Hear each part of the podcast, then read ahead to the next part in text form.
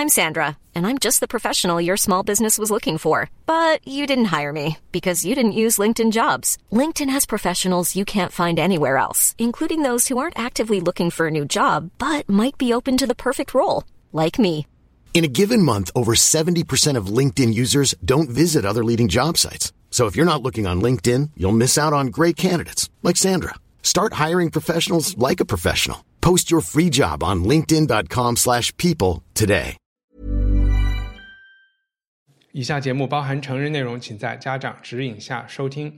欢迎收听文化土豆，我是易康糯米。因为电影院没开，剧也有点剧荒，也轮不上读书会或者是看话剧的节目，所以我就安排了和我们之前的一个老嘉宾宋轶的一个聊天。呃，可能这个话题是跟艺术有关的。宋轶你好，你好，你好。呃，回顾一下，我们之前录过，我印象中三期节目，一期是纪念马克思诞辰两百周年还是多少？然后第二期次是聊包豪斯运动一百周年，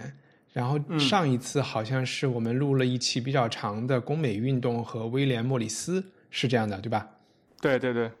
因为你其实你自己平时是做什么工作的？我觉得这一方面也是和可以和大家聊一下。你似乎是。就是叫什么？你是在当代艺术圈工作，这我大概只有这么一个概念。但是 你做的事情其实挺杂的，所以就想问一下你，比如说你春节回家的时候，跟亲戚介绍你是干嘛的，你会怎么介绍呢？比如说我跟我家里面介绍的时候，我其实还是会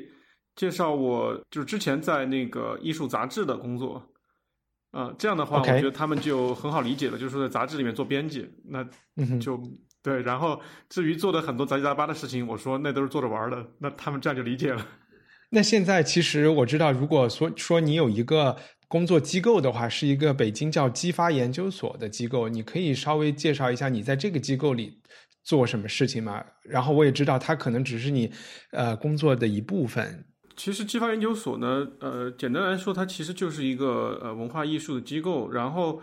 就是我的工作其实是有两个部分，就是一个部分呢，呃，简单来说可以叫对外的这个国际文化交流吧。然后呢，另外一个是可能是针对国内的，就是国内的艺艺术家，我们会呃给他们策划一些呃展览啊，还有一些讲座呀。然后我们也会组织一些呃和文化艺术有关的这种讲座。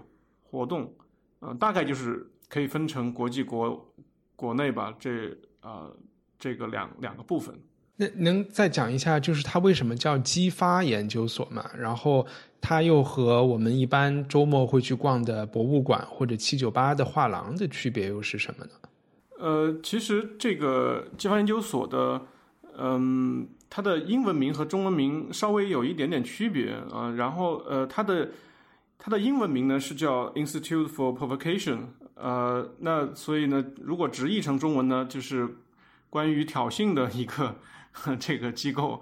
呃，当然中文的名字的时候呢，就稍微温和一点，呃，但是其实这里面包含了一个类似呃相似的一个呃一个诉求，就是其实我们是渴望有一种呃互相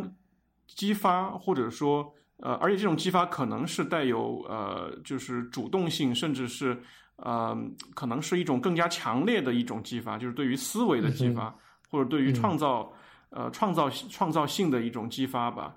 呃，它跟美术馆和我们可能比较熟悉的呃博物馆这种，我觉得有一个区别，也是在于它的一种倾向上的。比如说，我们在我们去到一个美术馆，那我们知道我们可能是去那边。就是去呃吸收知识的，比如说我们要，或者是去去博物馆就更是这样了，因为我们要去了解某一段历史。那呃去画廊的话，那可能是呃有也有这部分的这个功能，或者说画廊它还有交易的功能。那对于呃艺术机构或者叫我们叫它独立艺术机构的话，第一可能它呃肯定是非盈利的，那甚至呢也也不会收门票。更多的就是说去做这个艺术活动的时候呢，更多的是去考虑，呃，一个艺术展览也好，或者一个艺术的交流活动，那它如何能够跟，呃，就是更多的人，然后能产生一种可能是更深入的交流。呃，我可以举一些例子，就比如说我们可能去，呃，可能会去博物馆或者美术馆听讲座，对吧？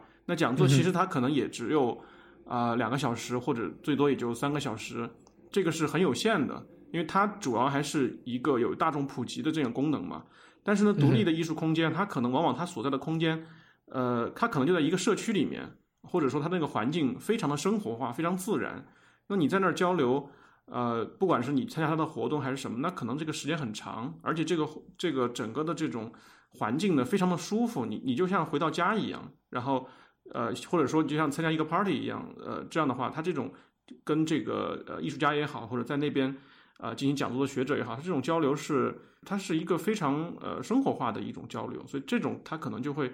我觉得可能是另外一种呃就是吸收的方法吧。呃，另外还有一个呢，就是比如说在美术馆或者说在画廊能看到的这种作品呢，往往都是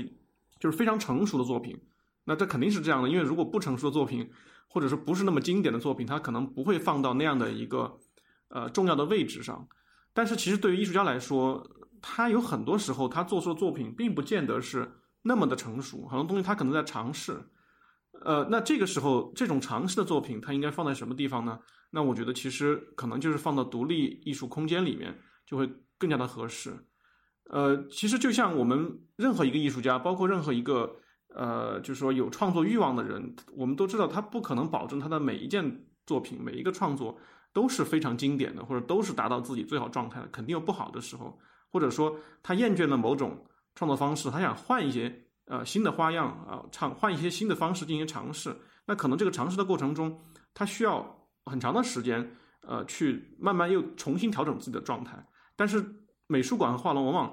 可能呃不太愿意去接受一个不太成熟的作品，或者说在呃这个磨合期的一个作品。呃，那这种时候呢，我觉得对于这种独立的艺术空间来说，它其实是完全欢迎甚至鼓励艺术家。去呃，在这个地方去做这种尝试的，因为它往往其实比较小，而且它其实不是呃有那么广的一个呃针对大众的这个面嘛，所以对艺术家来说，他在这个地方进行尝试，他也没什么压力，他可能也可以更进行更多的这种呃，就是一种自我挑战吧，一种试错吧，我觉得对，嗯，哎，那你能讲一讲，就是那你算是呃是一个策展人的角色吗？其实这个。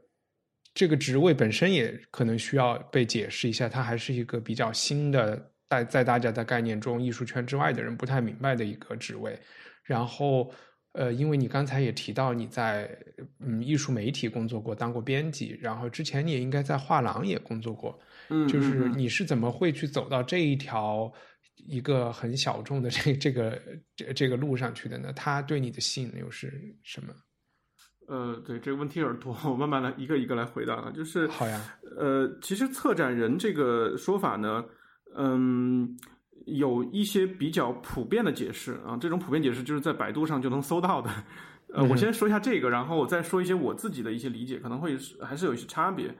嗯，就是比较普遍的认识呢，大家就会觉得说，呃，因为现在来说，一个艺术家，比如他做完一件作品，呃，比如说在以前的话，在比如九十年代，可能。参加全国美展，或者说一些官方的渠道去发表这些作品，那这个这个时候呢，其实跟策展人没有什么太大关系，他也没有产生这样一种呃职业吧，或者说没有产生这样的一个身份。但是现在呢，慢慢呃，比如说一个艺术家呃，他做完一个作品，他要呈现，他要找地方，那选他的选择可能是很多的，他有很多选，他可以选择去这个画廊，可以选择去那个美术馆，或者去参加那个双年展。那谁来帮他完成？呃，这个呈现的过程，呃，或者是说一定程度的帮他完成呃阐释这个作品的这个呃这个工作呢，这个时候可能策展人他就扮演了非常重要的一个角色，因为首先要策也要有策展人去组织呃一个不管是大型的展览还是一个小型的展览，那么首先是策展人组织出来的，相当于这个平台是策展人搭建起来的，那这个时候艺术家才可以把自己的作品发表在这样一个平台上。而不同的策展人呢，他又搭起了很多不同类型的这个平台，呃，大致来说，他其实啊，就有点扮演这样的一个中间人的这个角色吧，有点像制片人，有一些类似的地方，我觉得有一些类似的地方，嗯，这个可能是一个比较普遍的理解，但是我我自己呢，其实是有我我自己的一些理解，这个也跟呃你刚刚提到的。呃，我之前呃从事过的这个工作有关系。我之前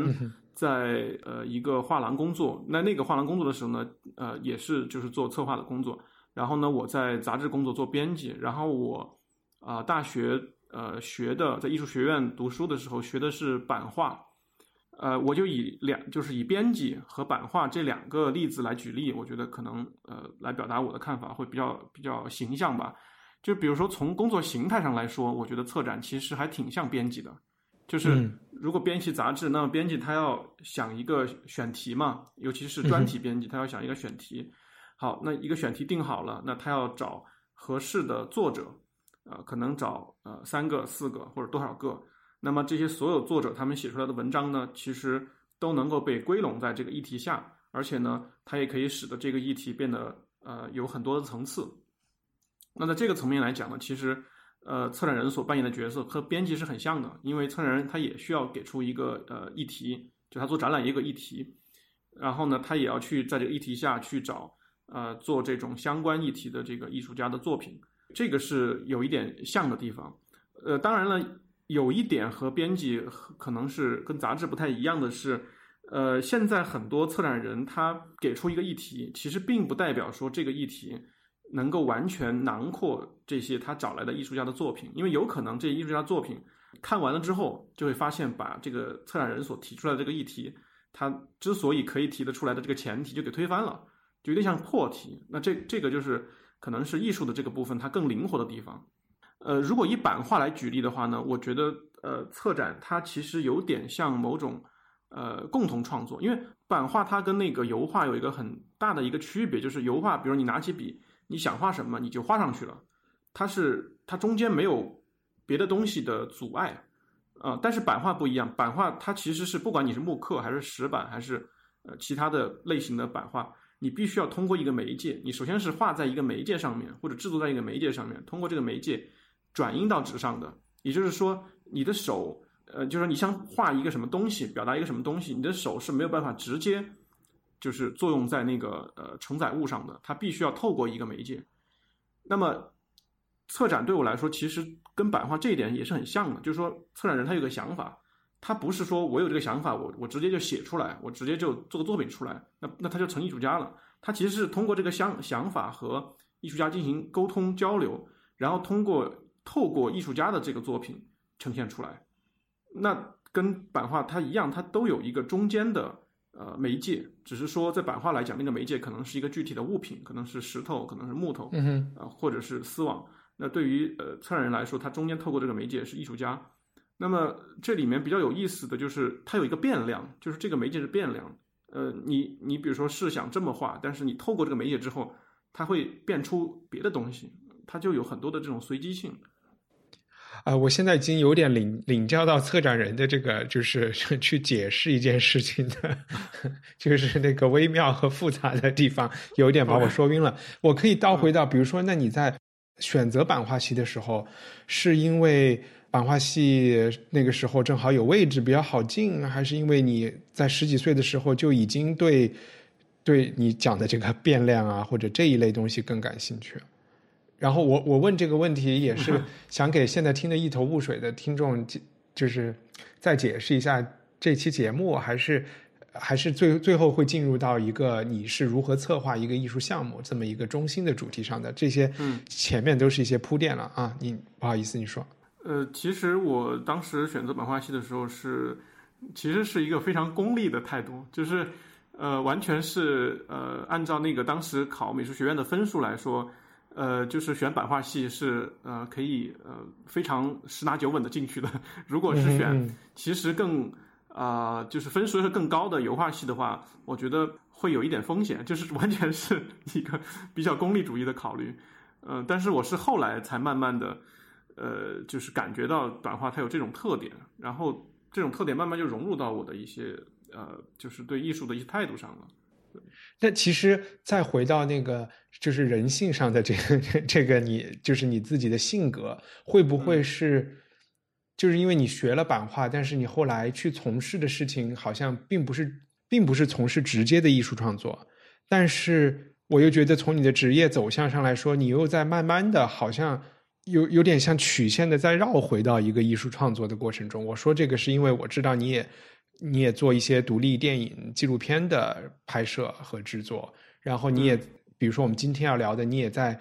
自己组织一个比较大的艺艺术项目，是不是你还是有割舍不掉的创作欲，或者是你还是想回到就是更直接的创作上面去？呃，有的，而且我觉得其实跟我的性格，我我现在呃可能越来越觉得是嗯很就是很吻合的，因为我觉得我一方面呃就是可能认识我的朋友都会觉得我平时待人接物都。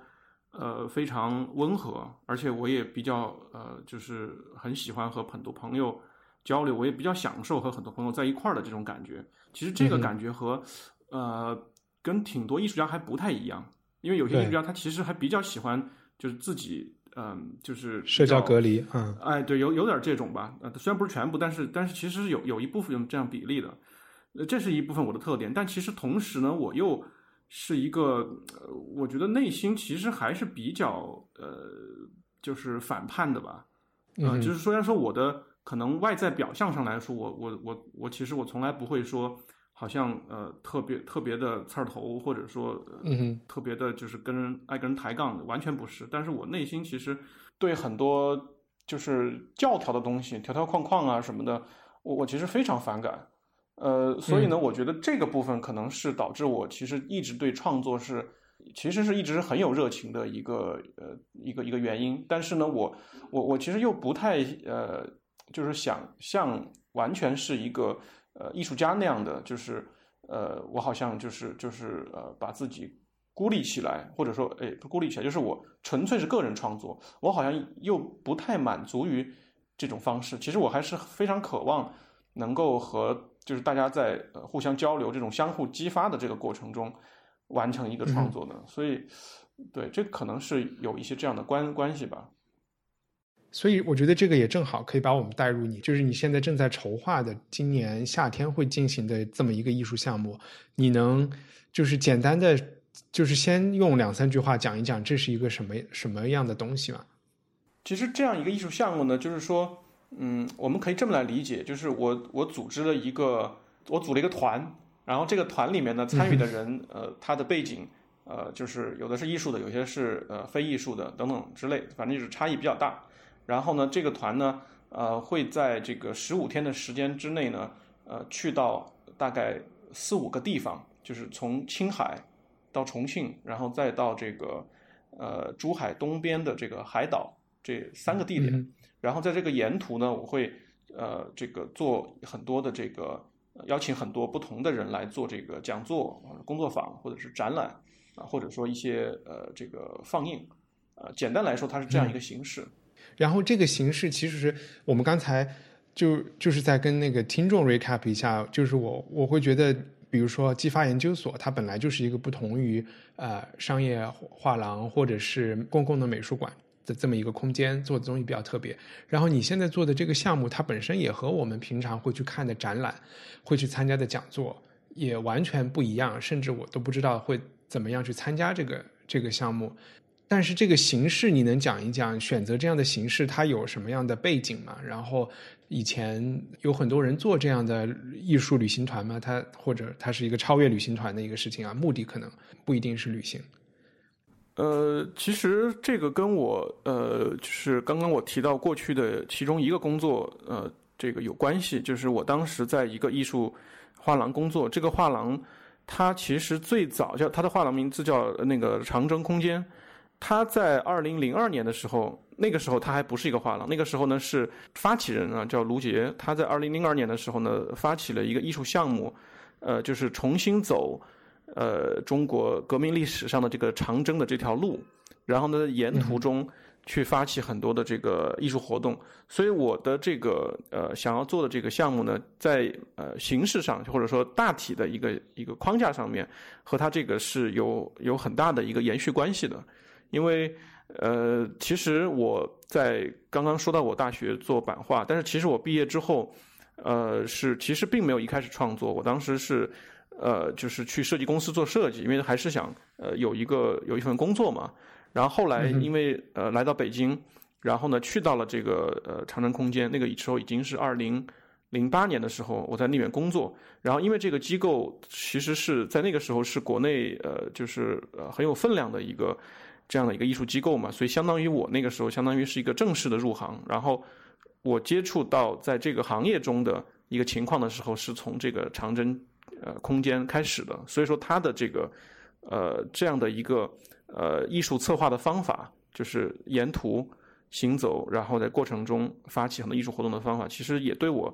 有很大的一个启蒙作用吧，我觉得有点像一个创世纪，就是你你第一次接触的东西是这样的。所以在零八年的时候，这个项目已经结束了吗？你说它是一个零二年的时候做的一个项目？对对，他是他是零二年的时候做了这样的一个事情之后，做完了之后呢，他回到北京，开始做一个呃，开始在七九八租了一个呃这个呃多少平米啊，反正不是很大的一个空间做艺术空间，然后做到二零零八年的时候，当时其实就已经呃很大了。我们可以再稍微那个花几分钟时间再讲一讲长征计划这个它这个项目嘛，然后可能也会方便我们理解你新做的事情。因为艺术圈的人肯定就全都知道这个事情，但是和艺术圈仅仅是一般去看展览的人，可能并不知道长征计划。然后它是一个听上去你刚才的介绍是一个红色旅行项目，或者是一个或者是一个采风的项目。再多说几句，它到底是一个。什么样的计划呢？呃，二零零二年这个时间段，其实我觉得跟呃那个时候的整个中国的一个大的背景的这个这种变化，我觉得是有关系的。就是说，呃，基本上从两千年开始，就是整个呃国际社会吧，对中国开始这种关注，我觉得是有一个呃很大的一个提升的。当然，就是在总的来讲，就是说可能。虽然不能说是成为一个主流的话题吧，但至少在同等的第三世界里面，就是中国的关注度这个占比例是一下呃提升的很快的，呃，所以呢，这个在呃艺术行业的这个体现呢，它有一个呃很明显的一个呃一个体现，就是其实就是这种刻板印象加深的越来越多。呃，怎么怎么说呢？就是呃，比如说在呃两千年那个时候的。呃，中生代的艺术家，我说的是在西方的中生代的艺术家，呃，那么他们往往在年轻的时候，就是六十年代末那个时候，那个，呃，就是呃呃六八学运的时候，他们基本上是那一代，所以呢，他们这些人呢，其实是对中国，呃，有很多的这种想象的，啊，就是可能是过于美好的想象，也可能是后来梦幻破灭之后，呃，就是非常糟糕的想象，但总的来说，其实都不是。呃，特别客观的，那这些其实也影响就是有点像我们今天看，就是法国新浪潮电影里拍出来的中国的那种感觉。对对对对对对对，所以呢，这种呃思想状况呢，就是也影响的那个时候的呃西方的美术馆或者是策展人在挑选中国的艺术家的时候，其实这种离客观度还偏差挺大的。所以那个时候呢，呃，就是我刚刚提到的这个长城空间的这个创办人。呃，卢杰呢，他当时就想用一种方式，呃，就是说把这个可能，呃，现代中国某种相对来说更客观的样貌去展现出来，而他又觉得，如果我只是说把作品放到泰特、放到呃蓬皮杜去展览，这个局限性太大了。那怎么样才能够可能，呃，就是更合适呢？那他就想到说，那可能我们必须要回到一个社会的现场里面去，就是说。要离开展厅，比如说你去到实际的一个社会空间，或者说一个实际的日常生活的空间去，而且呢，可能去一个还不行，你可能得去好几个，有一个一连串的感受，其实就相当于像一个旅行一样，但不是那种，就是说只是去一个景点拍个照那种，你得可能真的到某个地方去和当地的人交流。呃，对，就是你必须要有一个基本的这样的一个方式，呃，可能呃才。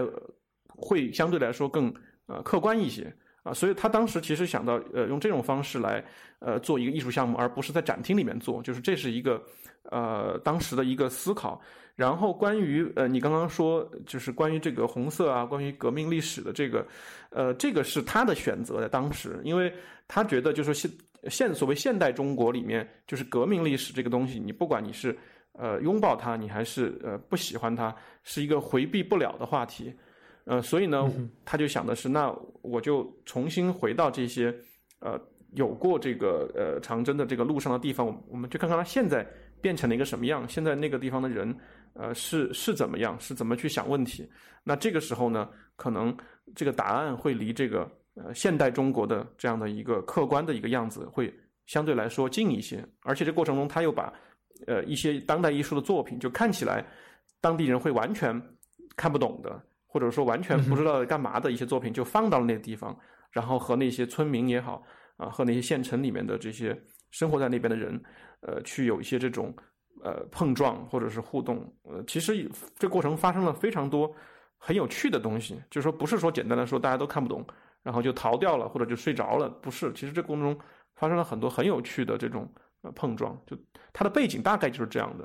呃，如果是有对这个长征计划本身有兴趣，想去发现更多的人，你你会有什么推荐？他们有什么渠道去进一步的了解吗？呃，这个有网站，就是可以呃，随后我们可以发到这个呃，OK 博客的，对，点击那个网站就看到。了。现在这个资料还整理的非常呃完整，嗯，OK。既然我们刚才对这个长征计划有了一个基本的了解，然后你也是受这种形式的启发去策划的，你你今年策划的这个十五天三个地方的，它有一个名字吗？这个计划有一个大标题，小标题还没想好。呃，嗯哼，大标题是大标题叫呃不周山，就是那个中国神话里面提到的那个呃共工是怒触不周山的那个不周山，它什么意思呢？呃，不是不是的，不，周是那个周朝的周，呃，山是大山的山，就这个是一个呃中国神话嘛，就是讲那个盘古开天地，呃，开天地了完了之后呢，然后有一个特别巨大的山峰，呃，叫那个不周山，名字就叫不周山，这个名字其实取的也比较 比较搞怪，不周山，然后有一个神呢叫共工氏，然后是什么原因我忘了，好像是。跟哪另外一个神打仗打输了还是怎么着？然后他用头去撞了这个山，然后因为他是天神嘛，然后就整个那个威力很巨大，然后这个山就整个就破碎了，就形成了中国地理的一个格局，叫呃天青呃天青西北，地陷东南，就是说整个中国的这个西北的方向是比较偏高的，然后东南方向比较矮啊，所以水就呃就是这样流。当然，这个也跟我要去的这几个地点是有关系的。就我们能看到，确实有一个从西北到东南的，呃，这样的一个一个一个走向。呃，当然，这个里面也跟呃我们一开始说那个激发研究所我说的这个呃 provocation 挑衅这个词，还有激发这个有意向上的一种关联。其实我们是需要把一些教条的东西打破，然后产生新的东西嘛。那你能现在讲一下，就是这三个地方选的是青海、重庆，还有珠海，呃呃旁边的岛。你说这三个地理位置是怎么是是怎么选择出来的呢？其实一开始我是发散性的，就是一开始呢，我呃先去了解，就是在呃当然也没有刻意了解，因为我一直在艺术行业嘛，所以我知道这些年其实很多年轻的呃艺术家就是从国外回来的。他们好多并不见得是完全要选择来到北京或者上海来做艺术，而有不少人选择回到了自己的家乡，啊，在那边去做一些呃呃小的这个艺术空间也好，或者说在那边组织他们原来的一些朋友啊什么的，大家开始做一些展览啊，做一些呃这种讨论活动啊什么的，慢慢开始这几年这个呃这样做的人越来越多了。我了解一些，所以呢，我在呃，就是去年和前年的时候呢，我呃一个一个的去考察了这些地方，呃，其实考察的地点不仅仅局限于这三个，还去了很多别的地方，呃，然后呢，我每去这个这一个地方，我其实都去问这些当地的朋友，就是说你们这儿有没有一些比较有意思的人呢，或者说事情啊，或者说地方啊什么的，因为他们本身也是做艺术嘛，所以他们平时也就会积累一些当地的这种呃资源。肯定不会是那种很旅游化的、很景观化的打卡圣地，肯定不是。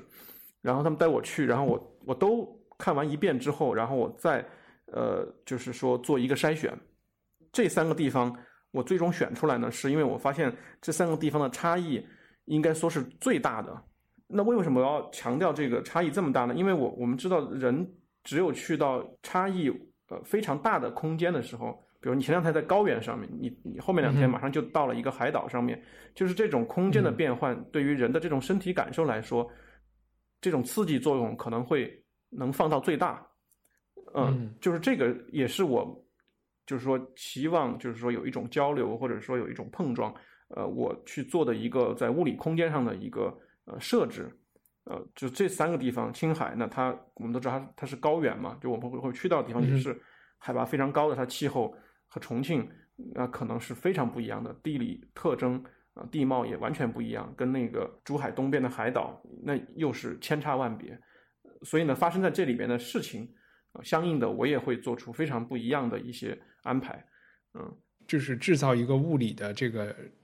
感受上的差距，但这个不是你的意目的，对吧？你的目对不是目的，只是一个小的技巧，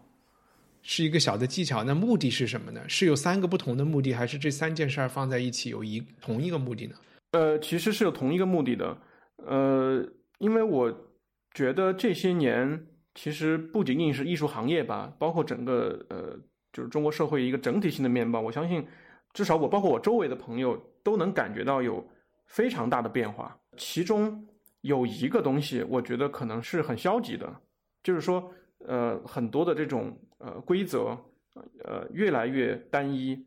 就是不管你是呃这个做艺术，可能甚至于包括做生意吧，过去可能有很多种玩法，很多种做法，你都能做得很精彩，你都能做出一条自己的路，但是现在这条路就越来越局限，越来越局限，呃，标准越来越单一嘛，这个时候我觉得。从艺术行业的一个思考来说，我就会去想，那第一呢，我我需要去了解现在的这个中国，它到底发生了什么？这个这个问虽然问的听着有点抽象哈，或者过于宏观，嗯，但是我觉得确实是一个诉求，我得想知道现在到底发生了什么，我可能才知道我接下来应该怎么去应对，去做什么。然后呢，第二个部分就是我刚刚说的，就是在艺术的行业，其实我们会发现，可能美术馆或者画廊的展览。越来越不多元，或者说越来越你能看到都是同样的模式在进行一些重复，所以呢，我觉得可能对艺术家来说也需要走出呃展厅，走出这个中心城市，来到呃自己相对不太熟悉的环境里面去有一个重新的感受，那这样呢才能够可能对于创作来说，我觉得有一个一个一个新的这种开始，所以这个是我一个。呃，我觉得是一个非常非常主要的一个一个一个目的，所以我在选择这三个地方的时候，其实也相对来说选的是比较腹地的，或者是某种程度来讲，相对来说是比较边缘的地方。你能比如说举举一两个具体的例子吗？然后，其实我刚才理解你想说的是这几个地方它都远离中，就是他们还没有单一化程度那么高，是这是这个意思？对，对，没错。OK，然后你指的单一化是？是我们说的那种全民创业，然后呃融资融完了把东西，然后融完了把这个公司卖给 BAT，是说的这是是 你说的是这种创业的单一化，还是指的跟这个？嗯，我想怎么举例呢？就是嗯，我可能还是拿艺术的例子来举比较好举吧。就是我说单一化，就是呃某一种好的标准或者成功的标准，比如说我们如果说。呃，我们都觉得好像只有画成呃特别巨大的油画，然后画的特别的呃这个装饰非常多啊非常华丽才叫好。那么都那么去画，或者说你不愿意那样去画的人，他就没有机会展览，或者就卖不掉。嗯，比如说那这样的话，其实整个社会的活力就在减弱嘛。我想做生意其实是一样的，比如说呃你这你既要卖馒头能挣到钱，对吧？你卖这个。呃，这个 A P P 什么的也要能挣到钱，不能说我们只有一种方式才能挣到钱，别的全都挣不了钱，那整个社会没有活力了。我我可能这样来解释是不是清楚一点？啊，反正我的感觉就是，反正中国做事情喜欢就是一窝蜂的，就是大家都去追同一个所谓的那个叫什么风口啊，还是对对对，就这个意思啊，大概有点这个感觉。这些年我感觉是这个方方面面来讲都更加的。就是明显了，你包括城市北京的那种城市景观也是，那就那就更不用说了。就是可能更多的这种，呃，就是说小店啊，或者是这种呃，可能非常生活化的、很有趣的这种小空间，都就都没有了嘛，社会空间都没有了。这个是一个呃，然后你刚刚问到我那个呃，这三个地方有没有具体的例子来讲一个对他们的这种不同，对吧？我举一一一个例子啊，就是我之前去考察的。呃，在重庆东边有一个县叫呃武隆武隆县，然后那个地方呢有一有一座山叫仙女山，这座山在重庆的那个呃这个地方来讲，好像海拔其实并不算特别高，但是呢，在这个这座山上，从山脚到山顶上，是大概四五个完全完全不同的社会景观。呃，怎么讲呢？就说它这个山肯定是都都是都是绿树嘛，就是就是呃就是树啊，都是就是那些，这个没什么不同。它这个山脚下呢，有一个叫羊角镇，这个羊角镇其实在那个地方是本来是没有的，但是呢，本来是在呃离这个山可能还有个呃可能呃几公里甚至十公里远的一个镇，他把那个镇全部拆掉。然后重新在这个地方建了一个这个新的羊角镇，然后每一个房子看起来都像那个三 D Max 里边的这种房屋的模型一样，就是全部建。他为什么要建这儿呢？就是因为整个这个山呢，它要打造一个呃五龙这个地区的一个旅游的地标，然后呃古打造旅游嘛，就全中国都是这个。对对对，你旅游之后你得有一个文化上的说法，不然别人为什么来这儿呢？对吧？然后因为那个地方它靠那个乌江。就是那边有一个那个非遗呃非遗非物质遗产的那个叫呃呃乌江号子，然后呢羊角镇呢过去就是呃有这个乌江号子的这个地方，但是羊角镇它又不在这个这个山的下面，这个山的这个为什么这个山很重要呢？是因为这个山它的海拔很高，是重庆最早一批去夏天的时候去度假的时候开发的这个旅游地产是在这个山顶上的，就很凉快。嗯哼，他为了把整个这个旅游地产。打造成一一一盘大棋，所以呢要给它加个文化叙事，就把强行把原来本来发生这个这个非物质文化遗产春城号子的地方那个强拆了，然后在那个重新做了一个新的。那这是呃山脚下的一个你能看到的，然后半山腰呢，它呃又是一个去年刚刚新做的一个叫呃懒坝，就是偷懒的懒，坝就是那个坝子的坝，懒坝国际艺术节的一个。呃，一个很大的一个片区，然后在这个里面呢，请了那种非常专业的那种，呃呃，这种园林规划的设计师，然后设计的就非常好看，就是非常的，呃，就说一点都不俗啊，一点都不俗。它整个那种，呃，它一个大地艺术节的这个园区哈，就是占地面积，呃，一个是很大，然后整个的规划设计、园林景观什么做的就非常的好，包括请了这个呃特别好的这个呃日本的艺术家做的这些作品都非常认真，也都是很好的作品。这个这个山脚下有这样的东西，然后再往上呢，有那种呃之前就是比较早的时候开发的那种小的楼盘，然后烂尾楼啊没建好的，呃，然后再往上走呢，就是这个呃这个仙女镇，就是我说重庆呃就是发展的比较好的那些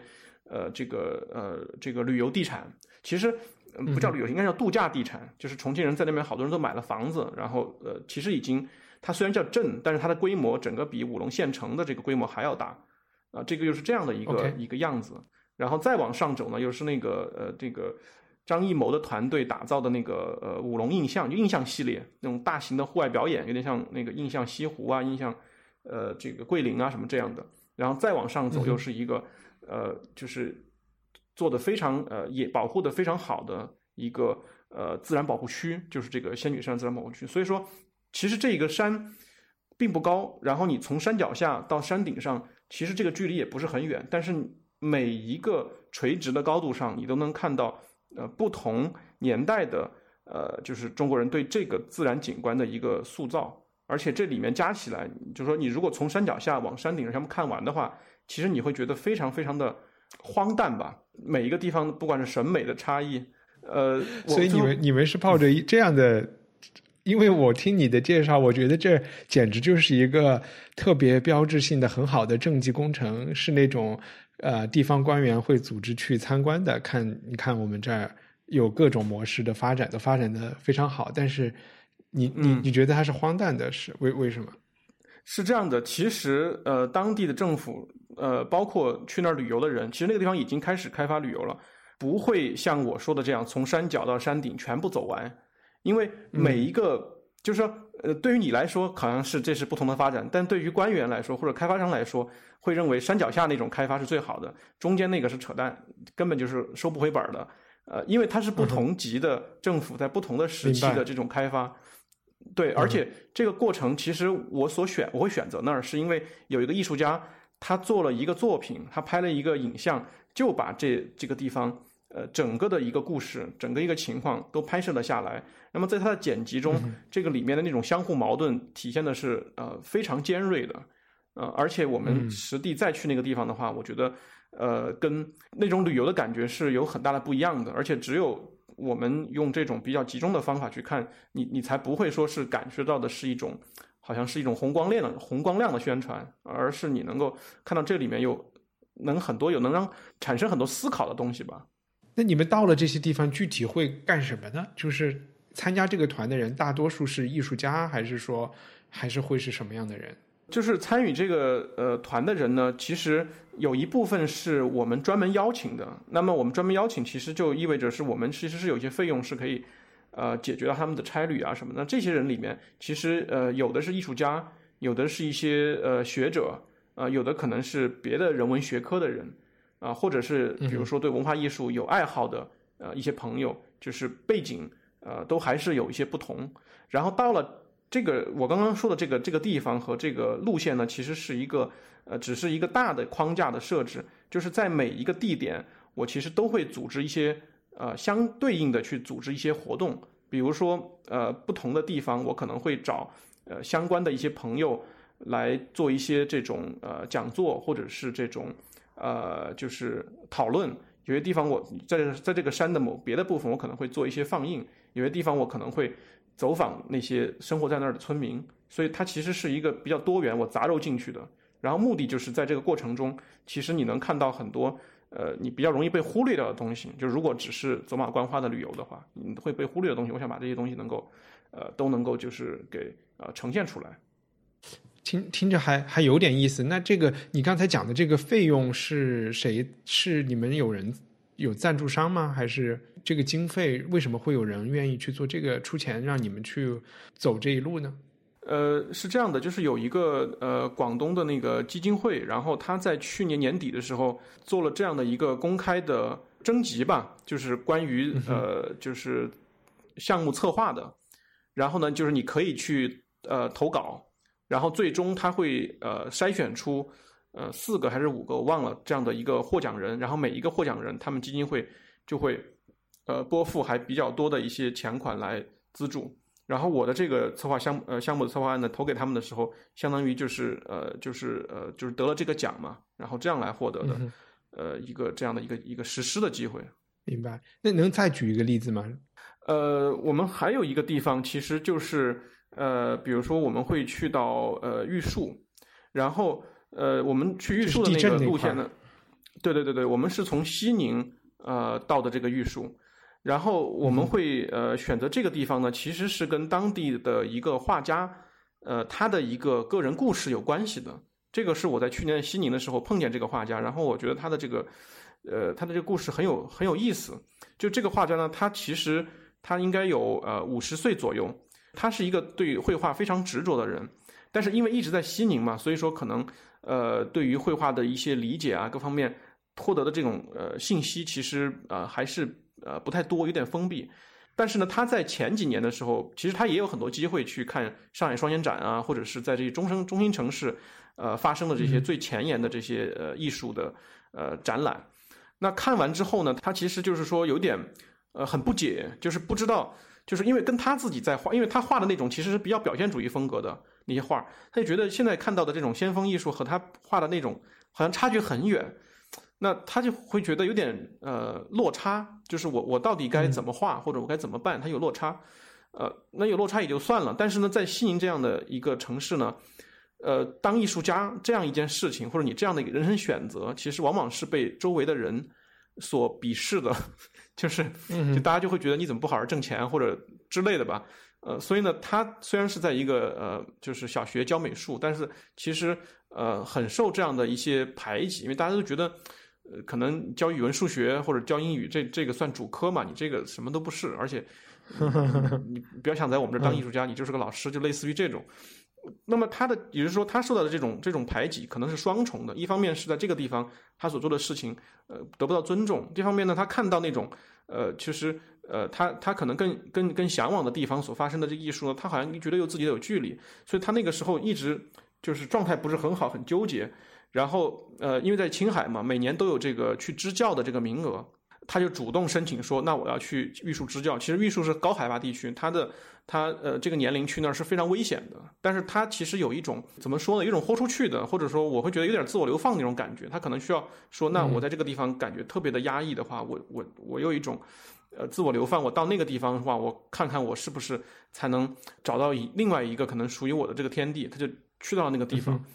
呃，然后我在去年我在去这些各个地方考察的时候，会发现可能绘画这样一个东西哈，这样的一种媒介媒材，在呃中心城市，在北京啊上海的艺术圈里面，可能已经不是特别的主流了啊，因为大家可能是做装置啊、做影像啊、做别的，但是在这个非中心城市，绘画对这些艺术家来说，在那儿生活的艺术家来说，还是非常的重要，因为这个可能是他们呃这一生。绝大多数时间一直在从事的这个媒介，所以说其实是很有感情的。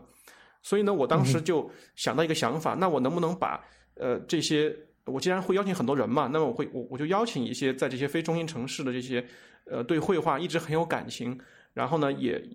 也对目前的这个当代艺术的情况呃觉得有点不解或者有点费解的这些一些朋友，我把他们就是呃叫到一起，我们一起从西宁出发，呃去到玉树去寻找这个人。去寻找这个我说的呃这个这个五十多岁这个艺术家，而且这个一路上，因为是从西宁一个相对来说在青藏高原来讲它的海拔比较低的地方，到一个高海拔的地方，所以这个沿途的过程中，我觉得就是我当时一开始想到要这样做的时候，我觉得还是有某种怎么说呢，某种朝圣感吧。就是我其实第一反应想到的是那个美国，就是在那个反战时期的那个呃伍德斯托克行径，就是那个。呃，摇滚乐的那个，就是大家都是有某种同样的理想，有带有同样的困惑，呃，带有呃一样的那种激情。我们去到一个地方，那但是这个地方呢，他在这个项目里面，他去寻找的可能又就是一个普通人，他不是一个圣人，也不是一个什么圣地，他就是一个普通人。但是，呃，跟这些去的人，大家有同样的那种呃焦虑，有同样的那种呃在这种社会中生活的呃某种呃压抑吧。那么，组织这样一个活动呢？我们到那个地方的时候，啊，已经在玉树支教了一年的这个这个艺术家，这个五十多岁的艺术家，他可以在那边做一个展览，或者是做某种方式吧，来迎接这个，呃，我们这一群来的人。然后我们这一群来的人在路上呢，其实也可以即兴的，呃，去做一些不管是涂鸦，还是什么样的这样的活动。就这个其实也是呃整个这个项目的其中一个部分，也当然也是跟这个地理环境结合的。这样的一种相遇或者碰撞，你会期待它？有什么样的结果呢？呃，其实我很难想象它有什么结果，所以呃，我我只是想在想，就是说，但是我感觉到应该是会有比较，可能是某种很很有，也不能说很剧烈，就是我会觉得能够，其实会有某种诗意吧，呃，但诗意这么说好像有点太太好像太太小资趣味了，呃，就是。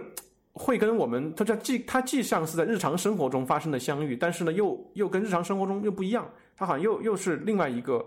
呃高度的东西。所以这个当然也是我呃想去把握的那种这种感觉嘛，就是它好像并不是那种在规规矩矩的展厅里面的一个事情啊，同时又不是在日常生活中的朋友见面。可以顺着问这个事情，就是刚才我们讲一直就是。把你这件事情描述为一个艺术项目，我们刚才也讲长征计划，它是一个艺术项目。然后，一个艺术项目和一个艺术作品，它之间的关系是什么？你这个项目又会产生出作品吗？我在这个项目中，其实本来就我就安排了很多地方要做展览嘛，呃，那肯定它就是有有作品的。然后你刚刚问那个问题，就是艺术作品和艺术项目有什么区别？呃。其实，大部分的艺术家如果要来回答这个问题的话，他们可能会认为没区别，这个东西是可以画等号的。呃，但但是在我这儿，其实我会觉得，嗯，不太一样。就是我因为我会觉得，呃，艺术作品呢，往往其实就是呃一个人做的，呃，或者说他目，或者是两个人合作怎么样，他他的目的是很明确的。但对我来说，一个艺术项目其实就是要把不同的艺术家或者说不同的创作者。大家都聚集在一起，通过某种方式，就像发酵一样，产生更多更多的，呃，只是个体没有办法产生的那样的一个作品，就有点像一个发酵池的这样一个感觉。那么出来的很多东西，它其实是很多人就是相互之间完成的，或者说你做完一个东西，我也做完一个东西，但我们两个人做的东西之间，呃，可能有一种比较有意思的一种关联。啊，就是整个这个东西我会把它叫做艺术项目。那整个这个项目它完成之后会以一个什么样的形式被记录下来，或者会不会被记录下来呢？还是它只是一个在场的人才有的体验？记录我们肯定是有的，我们也准备了，呃，就是找了人全程跟着来，就是拍摄，最后也会剪成纪录片，然后过程中，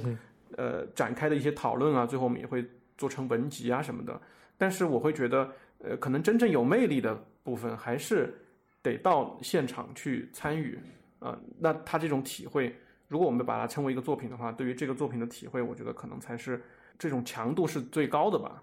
是不是有点像一个沉浸式的剧场体验？其实，在就是这样的一个事情，呃，类似的做法啊，就是组织很多人去到很多地方，呃，之前也有很多人做过，当然有很多细节的操作是不一样的。有的人就把这样的事情称为呃剧场，或者叫呃有很多说法吧。英文其实都没有特别的呃专门的一个词，中文其实使用就可能就更乱了。有些人叫它行为剧场，有些人叫它事件剧场。呃，等等等等，呃，比如说有一个也比较有名的，就是媒体上效应也比较高的，就是在二零零七年的时候，就艺术家艾薇薇，呃，他那个拿到经费，然后给一千零一一千零一个中国人买单，请他们去这个德国的卡塞尔去参加在那儿的卡塞尔文献展，然后哦，这个项目好有趣，你再多讲几句，好像呃，对我可以这样介绍，可能有助于理解，就是他这个项目的。呃，这个你可能得先说卡塞尔是怎么一回事儿，对对？哦哦，不好意思，呃，就是卡塞尔呢是现在世界上可能呃最有名的三个大型展览吧，啊之一嗯，它可能它是战后开始的，所以时间也是比较长，呃，每它是每五年举行一次，在德国的呃西南边境的一个呃小城卡塞尔呃举办的，然后每一年呃不是每一届的这个展览的时候呢。整个城市啊，基本上都会遍布着各种各样的作品。然后呢，在二零零七年的时候，呃，中国的艺术家艾薇薇他就做了一件作品，就是他要到了这个呃制作经费之后呢，呃，他就是说我我我我不要说好像是把我自己的作品放过去，啊，我就是呃拿我的这个经费的钱，请呃一千零一个中国人到这个地方去。他的作品名字叫呃童话啊，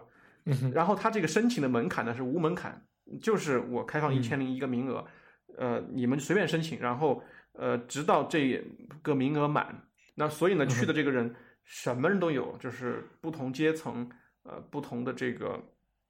教育背景。呃，有些人可能就是就是去就是没出过国，呃，有很多真的很多是在大山里边从来没出过国的，一看到有机会，呃，听说了。那他们是怎么能看到这个机会的呢？我就会觉得这里面还是会有一些自我选择的吧。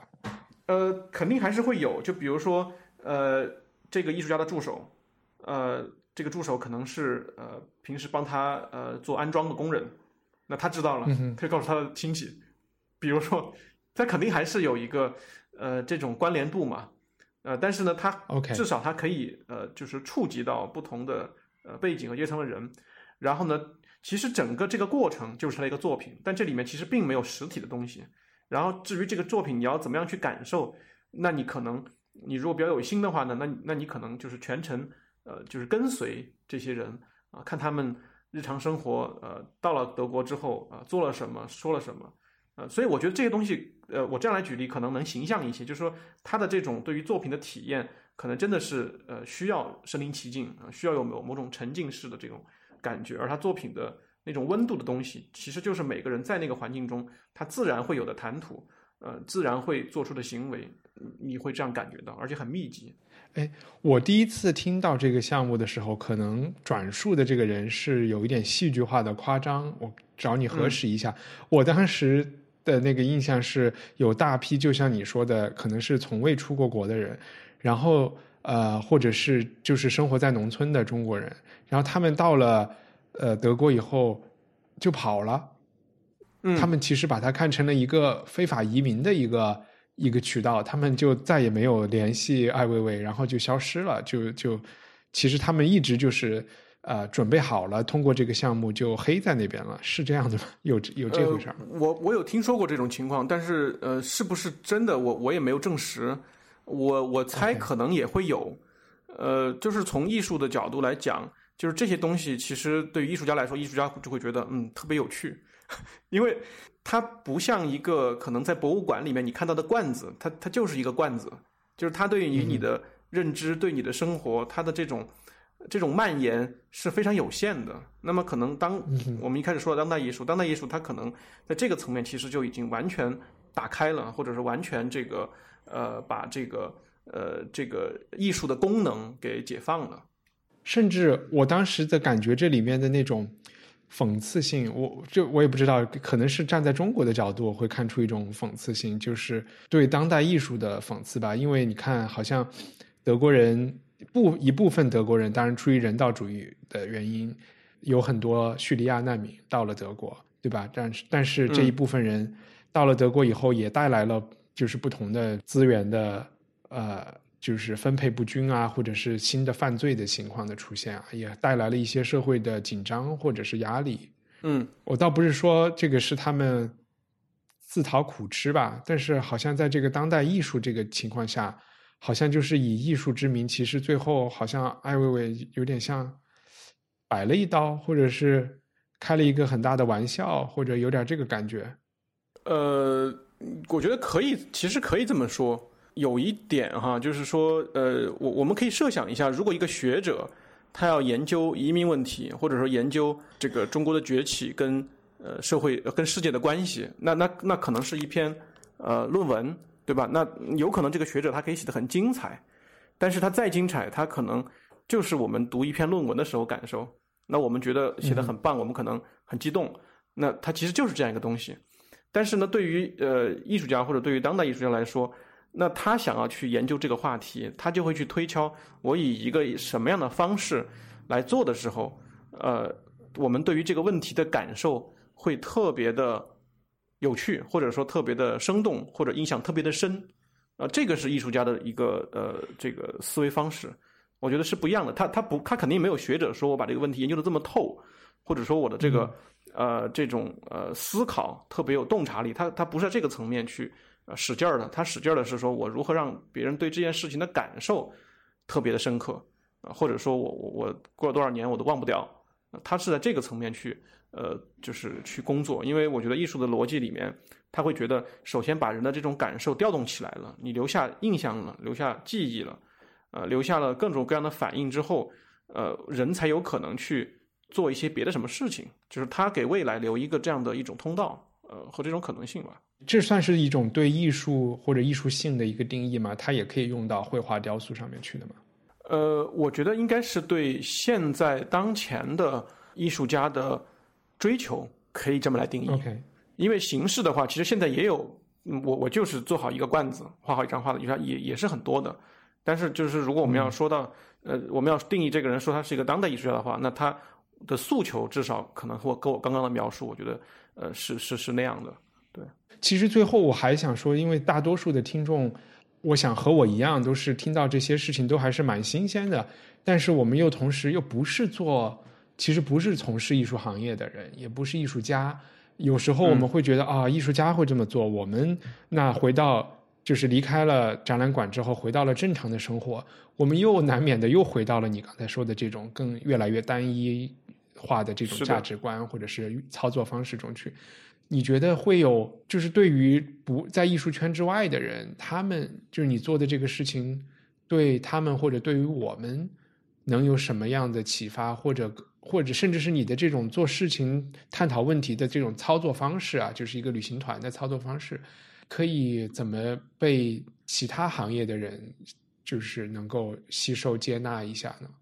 这个其实跟我。对我要做这个项目的一个未来的发展，我觉得是有一些关系的。其实我觉得我我是希望说，今年呃这样做了之后，那么呃可能再隔两年或者是再隔三年，我再做一次这样的呃这样的一种呃跟移动跟行走有关的这种项目。呃，为什么呢？就是因为你刚刚说的，我们任何人可能进入了一个特别有趣的场景，碰到了很多很有趣的人，我们那个时候。呃，有了很多的想法，或者感觉自己整个人都焕然一新了。但是我们可能第二天当回到办公室的时候，回到电脑电脑前的时候，还是回归到一个日常，可能比较枯燥的这个状态。所以呢，我会觉得在一定的周期之内，有这样的呃，你离开你熟悉的环境，呃，工作的状态，呃，去做另外一件事情，呃，尝试另外一件事情的，呃，这样的一种呃安排，我觉得可能就非常的必要。不管是对艺术行业还是做什么，其实我觉得都都是一样的。所以我其实是希望我能一次一次的这样做完之后呢，呃，这个呃这种操作方法我可以更呃就是说成熟，然后呢形成了这样一个呃这样的一种机制也好，或者这样一种一种一种做法也好，呃，那么其实别的人也可以完全也可以说用他们的方式呃来做类似的事情。就现在来说。如何可以借鉴别的行业？可以怎么借鉴？我我可能也没有办法，呃，特别好的回答。但是我我我只能说，我这里面其实有一些呃比较基本的一些技巧。我我现在有一些摸索，就是比如说，我会我会首先我会选择，比如说要要去一个远一点的地方，或者要去好几个不同的地方，每个地方差异比较大，然后参与的人要不不太一样，然后每到一个地方，我都要精心的做安排，提前要去呃调查，要去。呃，看景要和当地的人呃讨论好怎么做什么事情啊，这些都是一些非常技巧性的东西。就是因为我之前做过呃参与过这方面的工作，也做过一些这样的尝试，所以我会知道这样呃安排之后呢，可能呃能出一些效果。但是跟距离我是我们你刚刚问的是否能对啊别的人呃产生更多的影响，或者是能产生呃一些参照参那个参考性，那我觉得呃。目前还还是处于一个很起步的阶段，但是我是希望每所以这也算或者三年也算是对于呃人的创造力或者是感受力的一种 hack 是吧？就是有点这个。对，因为我突然我想到的两个参照就是现有的参照，一个当然就是比如说硅谷中关村的人，他们就是完全走的一个相反的方向啊，就是我们做一个 hackathon 啊，就是我们一个周末本来本来一件事儿是一个月。完成的事儿，我们让两个人一个周末就写一个 A P P 出来，甚至是一天晚上就写一个，就是 是加大强度啊，把一个强度很大的工作在更高压的状态下让他们做出来。另外，另外一个我我想到的例子就是，可能其他行业的人 会突然去灵修啊，去不丹啊，或者是去什么地方 做这样的事情，就是嗯嗯，也是另另也是一种吧，另外一种特别特别极端的，嗯。其实这种诉求，我觉得是很普遍的，就是大家肯定都对于日常生活中的枯燥是不满的。但是呢，这里面我觉得我刚刚所呃说的那样的一个方法的探索呢，可能呃就是说，就是我这方面可能想的更多一些。就是你刚刚说的，不管是灵修还是说可能突然加大呃工作强度，我觉得可能都还不够。所以我在这个安排里面，其实不不仅仅是说你要去到另外一个地方。而且可能还要跟不同的人，而且去的那个地点，我本身还会特意的做针对性的安排，而且整个这个去那个地方的这个时间，呃，这个呃，就是这个强度，其实我也是有推敲的。所以这里面我觉得我可能是比较集中集中的在呃探讨这个呃方呃探索这个方法，因为光有它有可能会还甚至加剧大家的焦虑嘛。呃，就我目前的。已有的尝试来讲，我觉得好像没有。就是，呃，我有一个就是总结哈，就是说之前参与以这种方式参与项目的人，参与艺术项目的人，往往身体上很疲劳，但是精神上都特别的亢奋。嗯，这个东西其实，呃，其实也跟其实这个这个是跟我之前呃了解到的有一种戏剧训练方法是有关系的。那个